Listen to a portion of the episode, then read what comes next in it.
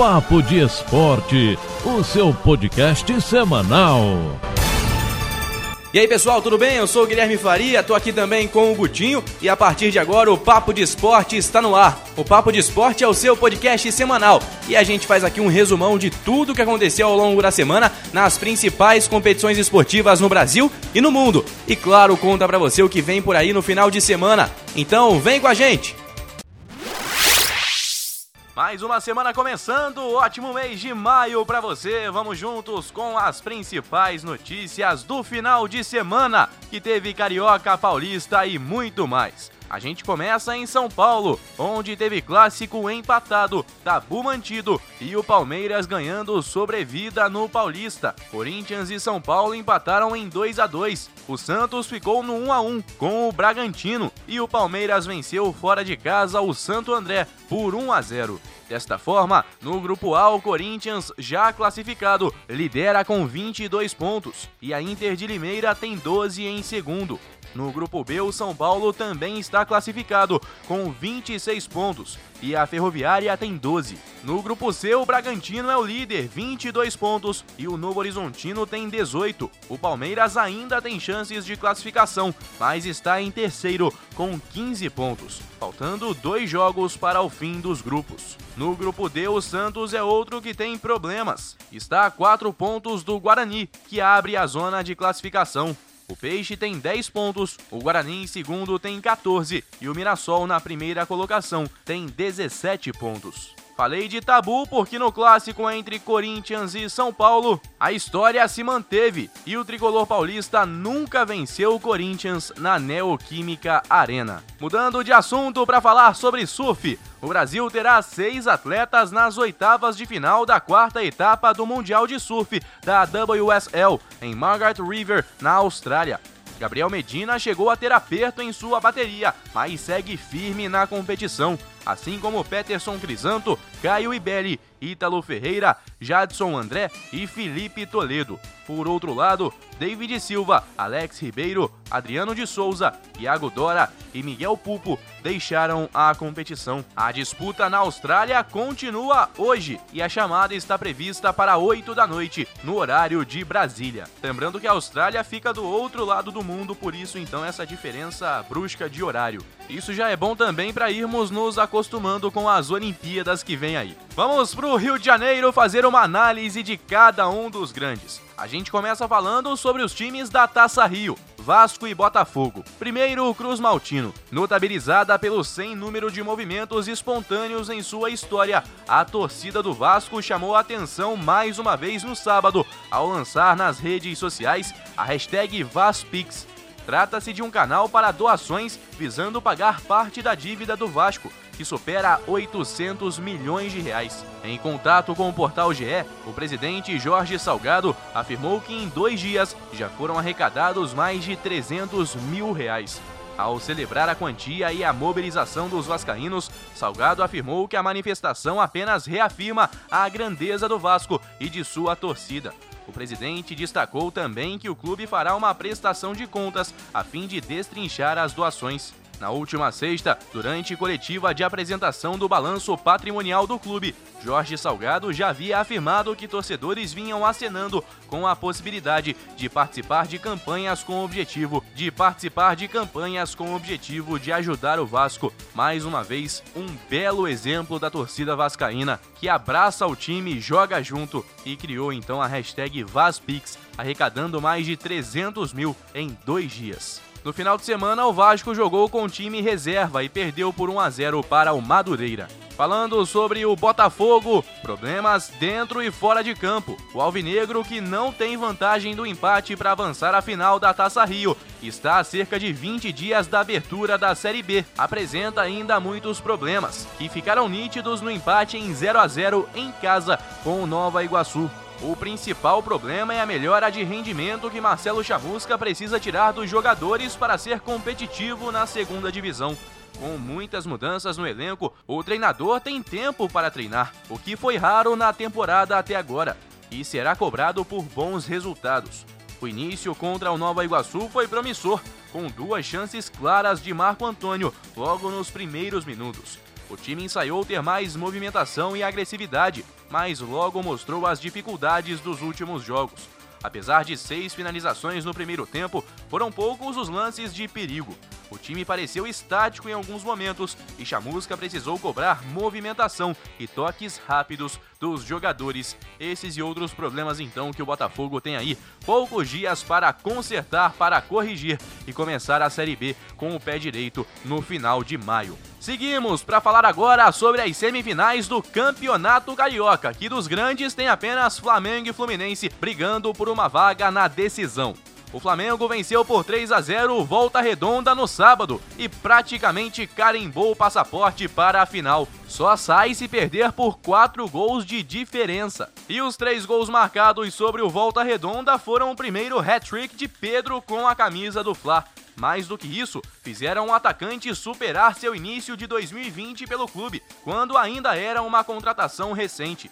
Em seu primeiro ano no clube, Pedro marcou três gols nos sete primeiros jogos. Na época, teve menos minutos, 175. A média é de um gol a cada 58 minutos. Mas em 2021, o atacante melhorou seus números. Com mais minutos em campo, 354, marcou sete vezes.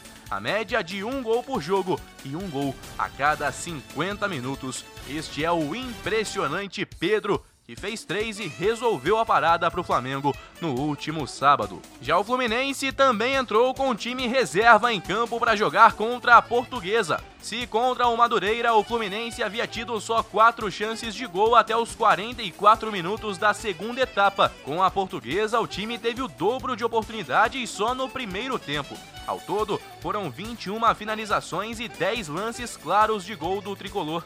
Um volume ofensivo que não se traduziu no placar, de 1 a 1, mas que deixa uma boa impressão, levando em consideração o estado ruim do gramado e por ter sido diante da melhor defesa do campeonato, agora com 9 gols sofridos em 12 partidas. O tricolor, assim como o Flamengo, entrou em campo com time alternativo por conta da Libertadores neste meio de semana. E no próximo domingo joga no Maracanã, tentando garantir a sua vaga para a decisão do estadual. Pode vir um Fla-Flu pela frente, será? Mais uma super terça de futebol começando, vamos juntos por aqui. Começamos na Europa falando sobre Liga dos Campeões e sobre Marcelo Mesário. O lateral esquerdo do Real Madrid foi liberado da função nas eleições da Prefeitura de Madrid e viajou com o restante do elenco do Real para Londres. O time espanhol encara o Chelsea nesta quarta-feira, no jogo de volta das semis da Liga dos Campeões. O lateral brasileiro se apresentou à mesa eleitoral na manhã de hoje, conforme estava previsto, para ser suplente do mesário. Em um primeiro momento, verificou-se que não estava presente o titular, mas, de acordo com a imprensa espanhola, o segundo suplente, uma senhora, voluntariou-se para ficar no lugar de Marcelo, que pôde se juntar à delegação madrilenha. Marcelo tem dupla nacionalidade, brasileira e espanhola, e é residente em Madrid há mais de 10 anos condição que o fez poder ser chamado para estar como suplente no Liceu Europeu no bairro de La Moraleja, onde compareceu por volta das 8h20 da manhã, pelo horário de Brasília. Tá livre então Marcelo da sua função eleitoral e vai poder se juntar ao Real Madrid nesta viagem. Do Real para o Barça. Na última segunda, Messi organizou um churrasco em sua casa com vários companheiros de Barcelona e suas respectivas famílias para unir o elenco. Afinal, no fim de semana, o clube catalão pega o Atlético de Madrid em jogo que pode praticamente decidir o título espanhol. No entanto, apesar da boa intenção do craque argentino, a confraternização pode custar caro.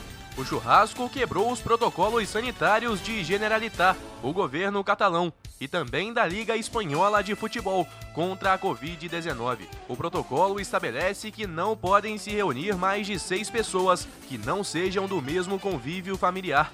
Ainda que o churrasco tenha sido ao ar livre, em mesas de seis, segundo o diário espanhol ABC. A publicação diz que a Liga vai abrir um processo disciplinar contra o Barcelona.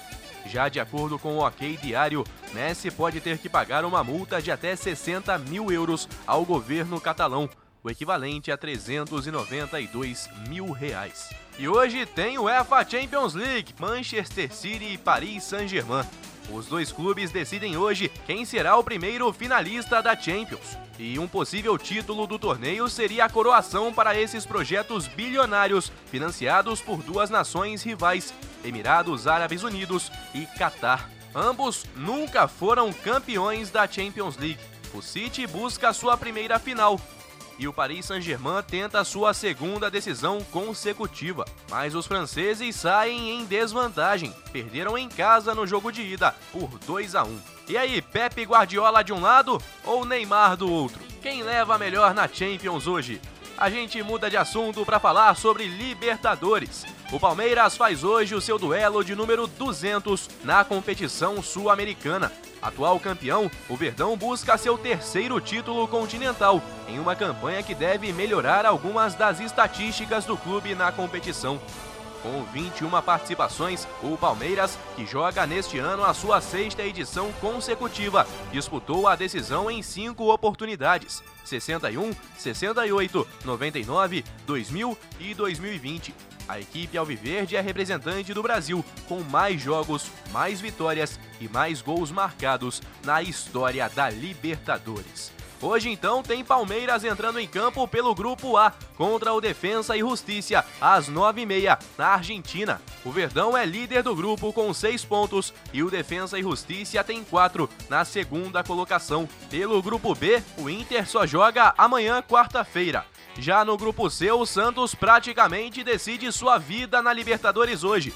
E a situação já é muito difícil. O Santos tem hoje maiores chances de conseguir assegurar o lugar na Sul-Americana do que de fato brigar por uma vaga nas oitavas da Liberta. O Peixe joga contra o The Strongest às 19h15. As duas equipes perderam os dois jogos iniciais no grupo. A partida acontece na Vila Belmiro. Pelo grupo D, o Fluminense só joga na quinta-feira. Já no grupo E, o São Paulo entra em campo amanhã. Pelo grupo G tem Flamengo em campo, nove e meia da noite, fora de casa, contra a LDU, em Quito, no estádio Casablanca. O Flamengo tem seis pontos na primeira colocação e a LDU em segundo tem quatro. Vale a liderança, isolada para o Flamengo e a ultrapassagem para a LDU. Por fim, no grupo H, o Atlético Mineiro entra em campo hoje para jogar contra o Cerro Portenho. Duelo que também vale a liderança no Mineirão, às 7h15 da noite. E nossa última parada é a Copa Sul-Americana, depois de uma confusão na madrugada. Poucas horas após anunciar o adiamento da partida entre Bahia e Independiente, a Comebol voltou atrás e confirmou a partida para a noite de hoje às 7h15, em Pituaçu, Salvador. O Bahia já foi notificado da mudança. Isso aconteceu porque no desembarque em Salvador, jogadores e integrantes da comissão técnica testaram positivo para a Covid-19 e foram impedidos de entrar no país pela Anvisa. Além da partida do Bahia, que acontece às 19h15 pelo Grupo B, o Atlético Paranaense visita o Melgar. Os dois times lideram o Grupo D. Essa partida acontece no Nacional de Lima, às 9h30 da noite. Os outros brasileiros jogam amanhã ou na quinta-feira. Hoje é quarta-feira, dia 5 de maio de 2021 e o Papo de Esporte está começando. Nosso primeiro assunto é o Real Madrid. Dizer no início do ano que Chelsea e Real Madrid decidiriam uma vaga na final da Liga dos Campeões poderia soar como brincadeira para muitos. O time espanhol chegou à última rodada da fase de grupos ameaçado e viu Zidane sob pressão. O time inglês demitiu seu técnico. Mas cinco meses depois, o cenário é bem diferente. Em um confronto aberto, ambos disputam quem decidirá o torneio com o Manchester City no próximo dia 29 em Istambul. No jogo de ida, 1 a 1 em Madrid. E a volta acontece agora no Stamford Bridge. Bom, você deve ter percebido que eu falei Manchester City, isso porque o City de Guardiola eliminou o Paris Saint-Germain de Neymar. No jogo de ida já havia triunfado por 2 a 1 e ontem, jogando em casa, venceu por 2 a 0 com dois de Marres. O gosto da partida ficou amargo especialmente para Neymar, bastante criticado pela imprensa internacional. O brasileiro se despede da atual Liga dos Campeões com nove jogos disputados, seis gols marcados e três assistências anotadas. O atacante brasileiro passou em branco na fase mata-mata desta edição. machucado, não enfrentou o Barcelona nas oitavas de final. Ontem, ele teve um chute para fora e outros quatro bloqueados. Vamos falar sobre Libertadores da América. Foram 60 minutos do mais vigoroso futebol do aclamado melhor elenco das Américas e 30 de uma apatia capaz de deixar até mesmo o torcedor que acompanha do Brasil pela TV no nível do mar sem ar. Na matemática, o Flamengo tem mais motivos para comemorar o 3 a 2 sobre a LDU, mas os mais desconfiados não deixam de ter razão, pela pulga atrás da orelha com o roteiro que se repetiu na volta do intervalo. O primeiro tempo do Flamengo foi espetacular, inteligente e letal. Com a bola, a equipe de Sene dosava energia e atacava de maneira vertical. Fez 2 a 0 mas na volta para a segunda etapa, um apagão. A LDU empata em 2 a 2 e o Flamengo consegue a vitória com um pênalti marcado no fim do jogo. Vitória fora de casa, que coloca a situação do Flamengo muito confortável no grupo G. Desta forma, o rubro-negro é líder isolado com 9 pontos. A LDU fica em segundo com 4 Vélez tem 3, porque venceu ontem, e o União La Calera é o lanterna do grupo, com apenas um ponto feito. Quem também jogou ontem foi o Santos e goleou The Strongest, espantou a má fase e voltou a sonhar com uma classificação para as oitavas de final. A sequência, claro, vai ser muito importante. Nesse momento, pelo grupo C, o Barcelona de Guayaquil tem 9 pontos, Boca tem 6, Santos 3 e o The Strongest não fez pontos até agora. Fora da Vila Belmiro, um torcedor que pediu reação com sal grosso foi atendido e viralizou nas redes sociais. O Atlético foi outro brasileiro que goleou ontem, o Cerro Portenho, 4 a 0. Desta forma, o Galo é líder com 7 pontos. Cerro Portenho tem 4, Laguaira 2 e o América de Cali não fez pontos ainda no grupo H. O Palmeiras também venceu e se isolou de vez na liderança do grupo A, 2 a 1 fora de casa para cima do Defensa e Justiça, mostrando que é um time difícil de se vencer. O Independiente Del Valle tem apenas um ponto no grupo e o Universitário perdeu seus dois jogos até agora. Hoje tem mais brasileiro entrando em campo. O Inter joga contra o Olímpia no Beira Rio às 9 da noite pelo grupo B. Tudo empatado, três pontos para cada um. O São Paulo joga hoje na Argentina contra o Racing, no Presidente Peron, às 19 horas. No momento, o tricolor paulista é líder do grupo com 6 pontos. O Racing em segundo tem 4. O Fluminense será o último brasileiro a entrar em campo, porque só joga amanhã, quinta-feira, pela Libertadores. Bom, por enquanto o jogo está confirmado, mas na Colômbia uma onda de protestos põe em xeque a realização da partida em Barranquilha. Não bastasse a odisseia enfrentada pelo Fluminense na semana passada para enfrentar o Santa Fé, a delegação tricolor se vê novamente diante de um cenário de incertezas em outra viagem para a Colômbia. Desta vez, o motivo são os protestos populares contra o governo, com direito a confrontos entre manifestantes e forças policiais, que já duram seis dias em diversas cidades do país. Até agora, 19 pessoas já morreram e mais de 800 ficaram feridas três partidas, duas pela Libertadores e outra pela Sul-Americana, que estavam marcadas para as cidades de Armênia e Pereira, foram transferidas da Colômbia para o Paraguai. De acordo com a Comebol, as autoridades de Barranquilla garantiram a segurança para a realização do jogo do Fluminense. O mesmo aconteceu com o Ibagué, onde o Tolima recebe o Emelec nesta quarta-feira pela Sul-Americana. Há manifestações previstas para continuarem ao longo da semana em Barranquilha e em todo o país. A organizada do Júnior chegou a pedir a suspensão ou adiamento do jogo em solidariedade aos protestos e ameaçou impedir a entrada dos ônibus dos clubes no estádio. A gente vai seguir acompanhando essa situação e, claro, um posicionamento da Comebol sobre mudança ou não do jogo. Por enquanto, a Comebol mantém o local da partida. Olha, a nossa última de hoje é sobre a solidariedade dos clubes à família, aos amigos e aos fãs de Paulo Gustavo. Imediatamente após a confirmação da morte do ator e humorista, vítima da Covid-19 aos 42 anos, clubes brasileiros usaram seus perfis nas redes sociais para lamentar a notícia. O criador de Dona Hermínia e de outros personagens amados por todo o país estava internado desde 13 de março no Hospital Copa Star, em Copacabana. A piora no quadro de saúde do ator aconteceu no domingo. Paulo Gustavo vinha apresentando melhoras significativas, mas sofreu uma embolia pulmonar.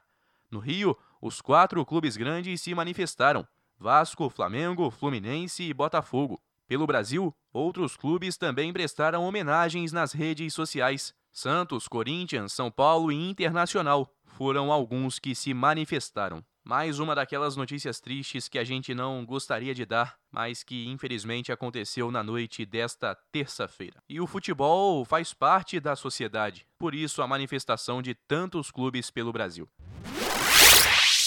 Quinta-feira de futebol, vamos juntos com o Papo de Esporte. Começamos falando sobre Libertadores e o Passeio Colorado.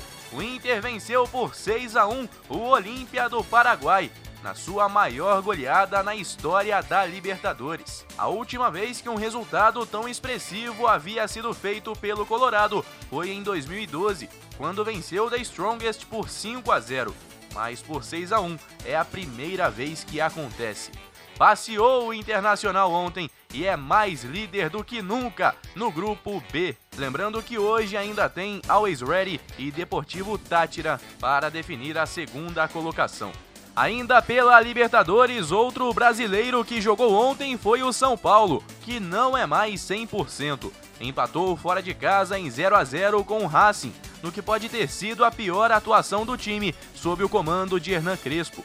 No entanto, há de se destacar a entrega do elenco, jogando com um a menos. No final, o São Paulo permanece na primeira colocação. O Racing vem em segundo com cinco pontos, Rentistas tem dois e o Sporting Cristal um ponto no grupo E. Hora de falar também sobre o Fluminense, que entra em campo logo mais em mais uma odisseia pela América do Sul. Joga às nove da noite em Guayaquil contra o Júnior de Barranquilha. Calma aí, é isso mesmo, eu te explico. O jogo iria ser na Colômbia, mas o país passa por uma onda de protestos contra o governo. E a torcida do Júnior, por exemplo, inclusive ameaçou não permitir que a partida acontecesse no estádio de Barranquilha. Sendo assim, a Comebol decidiu remarcar a partida para duas horas mais tarde e acontecendo no Equador. O Fluminense viajou à meia-noite de quarta para quinta para outro país e, de forma semelhante à semana passada, fez uma viagem em cima do horário da partida. Em relação ao grupo, o Fluminense lidera com os mesmos pontos do River Plate, são quatro, mas com mais gols marcados como visitante do que os argentinos no critério de desempate. Por sua vez, o Júnior Barranquilla tem só um ponto e pode ver seu futuro ameaçado na competição em caso de derrota. Será um duelo inédito na história. O tricolor jamais enfrentou a equipe de Barranquilla, nem em amistosos. Falando mais então sobre a escalação do Fluminense após os muitos problemas de logística, o tricolor enfrenta mais uma odisseia para o seu segundo jogo fora de casa na Libertadores desse ano. Apesar de poupar o time na semifinal do Carioca contra a Portuguesa, o tricolor chega a Guayaquil com desgaste de duas viagens seguidas. Por outro lado, Roger Machado terá praticamente força máxima. O único desfalque dos considerados titulares é Egídio, expulso diante do Santa Fé e substituído por Danilo Barcelos. O restante da escalação deve ser mantido. Sendo assim, o Fluminense deve jogar com Marcos Felipe, Calegari, Nino, Lucas Claro e Danilo Barcelos, Martinelli, Iago e Nenê, Luiz Henrique, Kaique e Fred. River Plate e Santa Fé também tiveram jogo remarcado por mudança de local. Vão jogar no Paraguai, no mesmo horário do Fluminense. Tem também Copa Sul-Americana com bola rolando hoje. Antes, vamos falar sobre os dois brasileiros que jogaram na quarta-feira. Bolívar e Ceará ficaram no 0 a 0. O Vozão segue na liderança do grupo C com 5 pontos. O Bolívar é o segundo colocado, também com 5. Pelo grupo G, o Bragantino está se complicando, perdeu em casa para o Tajeres, 1 a 0. Sendo assim, o Emelec é líder com 6 pontos e um jogo a menos. O Tajeres em segundo tem 4 e o Bragantino fica na terceira colocação com 3. Jogos de hoje então, a bola vai rolar para o Corinthians pelo grupo E. Tem o Atipato e Corinthians. O Timão até agora só fez um ponto e precisa do resultado para não se complicar no grupo. Isso porque o Penharol tem 6 pontos na primeira colocação e o River Plate do Paraguai tem 4 no segundo lugar. Apenas o primeiro se classifica para a próxima fase. Outro brasileiro que joga hoje é o Atlético Goianiense, no Defensores del Chaco, contra o Libertar, às 19h15. E o Grêmio joga em casa, na Arena, nesse mesmo horário, contra o Aragua. O tricolor gaúcho tá 100% na competição e é líder com 6 pontos. Pode abrir aí boa vantagem para La Equidad e Lanús, caso vença a partida. E hoje também é dia de clássico, pela Libertadores? Não, pelo Campeonato Paulista. Fora da zona de classificação de seus grupos, Palmeiras e Santos entram em campo depois de terem jogado e vencido na última terça pela Libertadores. O Palmeiras é terceiro colocado do grupo C, com 15 pontos, e está a 3 do Novo Horizontino. Já o Santos é o terceiro do grupo D, com 10 pontos. A chave é completada por Mirassol com 17 e Guarani com 14, além do São Caetano, que só tem 3. Sem tempo para treinar e para recuperar fisicamente os principais jogadores que retornaram ontem de Buenos Aires, o Verdão vai seguir usando o Paulistão como preparação para o restante da temporada. A tendência é, de novo, ter em campo uma formação com reservas e jovens recém-promovidos. Já o Santos pode ter a mesma escalação da goleada por 5 a 0 sobre o The Strongest da última terça. A ausência é Alisson, que será preservado após sentir um desconforto na perna esquerda. É isso, esse jogo então, esse clássico, acontece às 9 da noite, pelo horário de Brasília. Sexta-feira começando, bora falar de futebol por aqui. Nosso primeiro assunto é a Libertadores da América. O Fluminense, depois de uma nova saga, chegou a Guayaquil e empatou em 1 a 1 com o Júnior Barranquilla.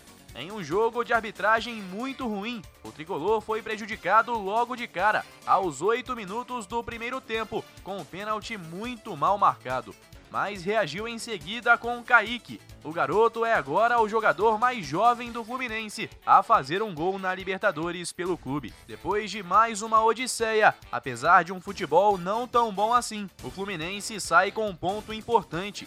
Isso porque agora tem dois jogos seguidos no Maracanã, o que pode fazer com que o tricolor encaminhe a sua classificação para as oitavas de final. Além disso, o Fluminense conseguiu, junto à companhia aérea, uma autorização para que o avião da Gol que estava aguardando na Colômbia fosse vazio até o Equador. O time partiu de Guayaquil na madrugada e chegou no Rio de Janeiro na manhã desta sexta-feira. Por falar em Libertadores, o Fluminense foi o único brasileiro que jogou nesta quinta-feira pelo torneio. E dos sete brasileiros que fazem parte da competição, seis são líderes de seus respectivos grupos. O Fluminense é um deles. Os outros são Palmeiras, Inter, São Paulo, Flamengo e o Atlético Mineiro. A exceção fica por conta do Santos, que está na terceira colocação do grupo C.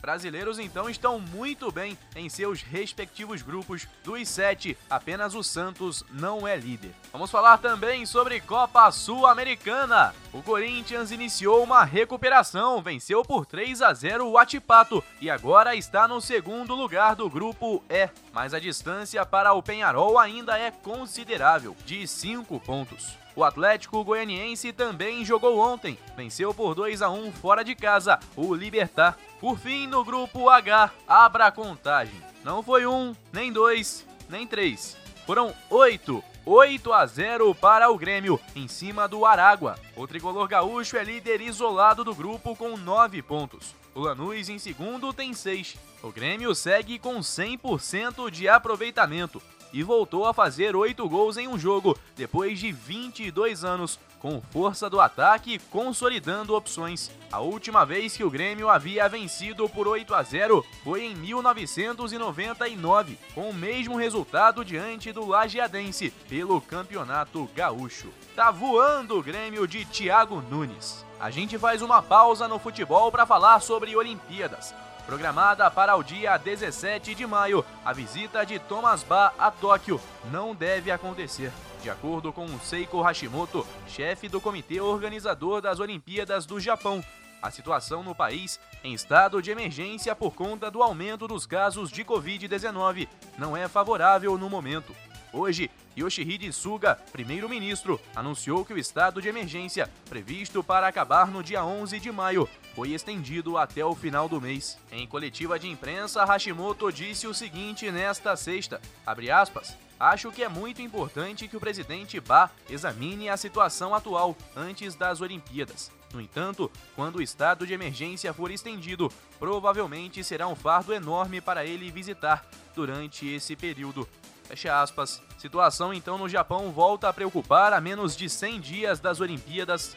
O país vai permanecer no estado de emergência por conta da pandemia até o final deste mês. Voltamos para o futebol para falar sobre o drama do Santos. Ontem 3 a 2 para o Palmeiras, no clássico que confirmou a eliminação do Peixe e deu uma sobrevida para o Porco. O Palmeiras joga no final de semana a sua vida no Paulista e tenta a classificação para as quartas de final mas para isso vai precisar ultrapassar o Novo Horizontino no grupo C. A diferença é de um ponto. Agora, para o Santos, o drama é outro. O Peixe entra na última rodada do estadual com possibilidades reais do primeiro rebaixamento de sua história. Com apenas 10 pontos conquistados em 11 jogos, o Santos tem a terceira pior campanha do Paulistão, atrás apenas do São Caetano, que já teve queda decretada, e do São Bento, que tem um ponto a menos e é justamente o adversário do Peixe no domingo, na Vila Belmiro. O jogo ainda não tem horário confirmado pela federação. Dessa forma, Santos e São Bento farão uma espécie de final para decidir quem fica na primeira divisão do estadual. O Peixe precisa de um empate na rodada final para evitar a queda inédita. Jogos então da 12 rodada. Tem Corinthians e Novo Horizontino em um jogo que vale muito para o Palmeiras. Se o Corinthians vencer e o Palmeiras também vencer seu jogo contra a Ponte Preta, o Verdão estará garantido nas quartas de final. Tem também Mirassol e São Paulo, além de Santos e São Bento. Os jogos, como falamos, ainda não têm horários confirmados. Por fim, Campeonato Carioca, final de semana de definição da decisão do estadual. Tem Flamengo e Volta Redonda jogando no Maracanã, às 9h05 deste sábado. No domingo, 4 da tarde, é a vez de Fluminense e Portuguesa, também no Maracanã. No jogo de ida, o Flamengo praticamente garantiu sua classificação, 3 a 0. Já o Fluminense empatou em 1 a 1 com a Portuguesa, e o um empate basta para garantir o passaporte para a decisão. Tem também outras semifinais acontecendo, válidas pela Taça Rio, torneio à parte neste ano. No primeiro jogo, o Vasco perdeu por 1 a 0 para o Madureira e o Botafogo ficou no 0 a 0 com Nova Iguaçu. Os dois grandes serão obrigados a vencer as partidas deste final de semana por pelo menos 1 a 0. O Vasco, com 1 a 0, se classifica pela vantagem de dois resultados iguais. Já o Botafogo, com um empate, será eliminado, porque o Nova Iguaçu teve melhor campanha na Taça Guanabara. Jogo do Vasco neste sábado às 16 horas e jogo do Botafogo no domingo às 18.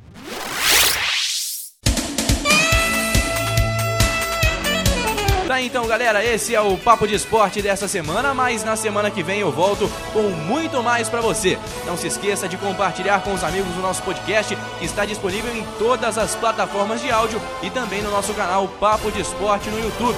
Um forte abraço e até a semana que vem!